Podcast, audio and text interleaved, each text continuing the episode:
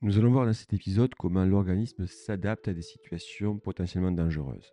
Bien évidemment, comme vous le comprenez, nous allons parler du stress. Alors tout d'abord, qu'est-ce que le stress? Eh C'est un terme qui peut poser problème parce qu'en fait, quand on parle de stress, en fait, on parle de l'élément qui provoque le stress, alors que nous, nous allons nous intéresser aux réactions de l'organisme à ce phénomène.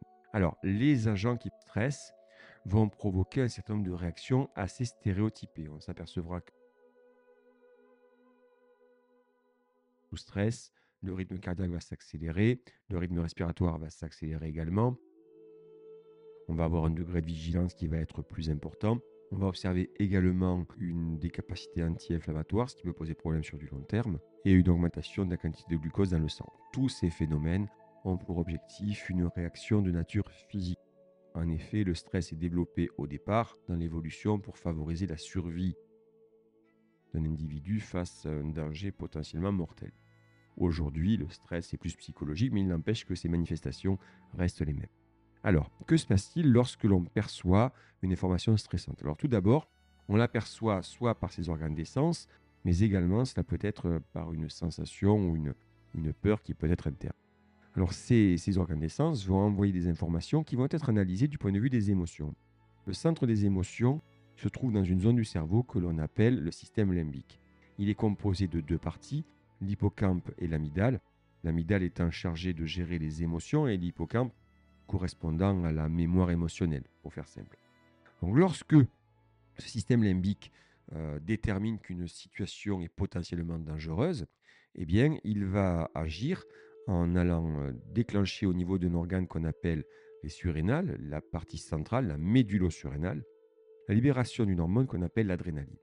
Comme toute hormone, cette euh, adrénaline va passer dans le sang et va venir agir sur un certain nombre d'organes, euh, comme par exemple augmenter la libération de glucose au niveau du foie, mais également augmenter l'accélération du rythme cardiaque et la dilatation des bronches.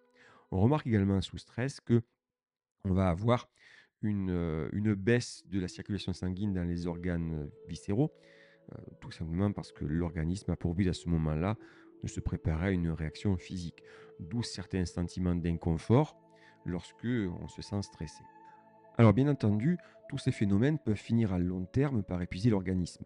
L'objectif de, de ces phénomènes de stress, c'est en fait de se soustraire à l'agent stressant, soit par la fuite, soit par le combat, soit d'une autre manière qu'on appelle la sidération. Euh, donc ceci sont des manifestations physiques. Lorsque le, stress devient trop important sur la durée, il est nécessaire de le remettre dans une situation de repos. Pour cela, dans un second temps, eh l'augmentation du pic d'adrénaline va provoquer la libération d'une hormone qu'on appelle le cortisol. Ce cortisol est libéré par une, euh, une, autre partie de la glande surrénale qu'on appelle la corticosurrénale, la partie externe. Il est sous contrôle hormonal du système hypothalamo-hypophysaire. Concrètement, le système limbique, lorsqu'il a reçu une information, une perturbation, donc quelque chose qui est censé stresser l'organisme, va libérer, va faire libérer pardon, par l'hypothalamus une hormone qu'on appelle le CRH. Ce CRH va passer dans le sang et atteindre un autre, un autre organe qu'on appelle l'hypophyse, qui à son tour va libérer une autre hormone qu'on appelle l'ACTH. Donc c'est le système hypothalamo-hypophysaire. Cet ACTH va agir sur les glandes cortico-surrénales qui vont à leur tour libérer du cortisol. Ce cortisol va avoir plusieurs actions. Euh, il va notamment favoriser la libération de glucose au niveau du foie pour maintenir l'effort physique. Il va également avoir une action anti-inflammatoire qui permettra de supporter la douleur sur un plus long terme. Attention toutefois, les réactions inflammatoires ont un objectif, c'est-à-dire favoriser la réparation lors d'une blessure ou lors d'une infection. Si on empêche l'inflammation de se mettre en place, on risque de retarder la guérison. On peut dire que le stress, à long terme, va euh, inhiber les capacités immunitaires de l'organisme.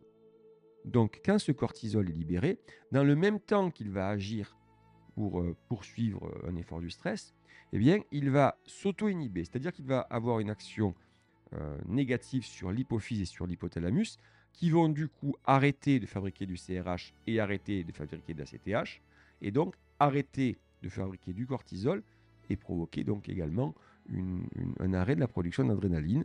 C'est ce qu'on appelle la phase de résilience, c'est-à-dire le retour à la normale.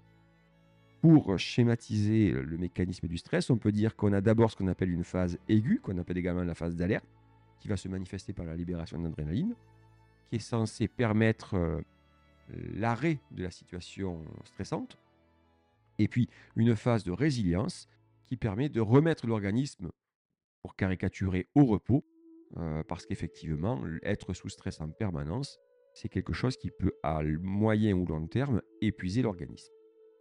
Pour conclure sur cet épisode, on peut dire que le stress est un bel exemple de coordination entre le système nerveux et le système hormonal.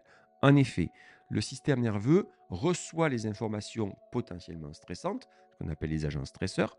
Alors, un petit rappel, les agents stresseurs, ça peut être la, ça peut être la vue de quelque chose de dangereux, ça peut être aussi le froid. Le froid, n'oublions pas que c'est quelque chose qui est potentiellement dangereux si on ne peut pas s'y soustraire. Or, les phénomènes du stress se sont développés à des périodes où on pouvait difficilement monter le chauffage ou s'habiller plus chaudement. Donc, ce système nerveux a pour fonction de déclencher le stress, mais il est également capable de ne pas le déclencher. C'est toute la fonction de l'amygdale qui va mémoriser les situations et qui va les associer soit à un danger ou un inconfort qui nécessite une adaptation, soit au contraire à rien du tout et donc pas besoin de déclencher tous les mécanismes que l'on a vus.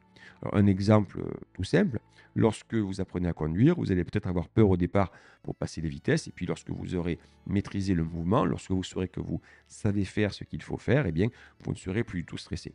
C'est là où on voit bien que l'organisme est capable de s'adapter. Donc ce système nerveux va identifier qu'il est nécessaire ou pas de déclencher des mécanismes du stress. Et puis si c'est nécessaire, alors là, on va avoir à la fois des actions de type nerveux par euh, la production d'adrénaline euh, qui va être libérée au niveau, des, des, surrénales, et à la fois la production de cortisol qui va être libérée au niveau de la cortico-surrénale et qui va exercer un rétrocontrôle négatif, c'est-à-dire qu'il va s'auto-inhiber on parle donc, au final, dans ce, phénomène du stress, de ce qu'on appelle l'adaptabilité de l'organisme. L'organisme est capable, dans une situation potentiellement dangereuse, d'acquérir des capacités qui lui permettront de se soustraire à cette situation et il va être capable, dans un second temps, de revenir à un état d'équilibre.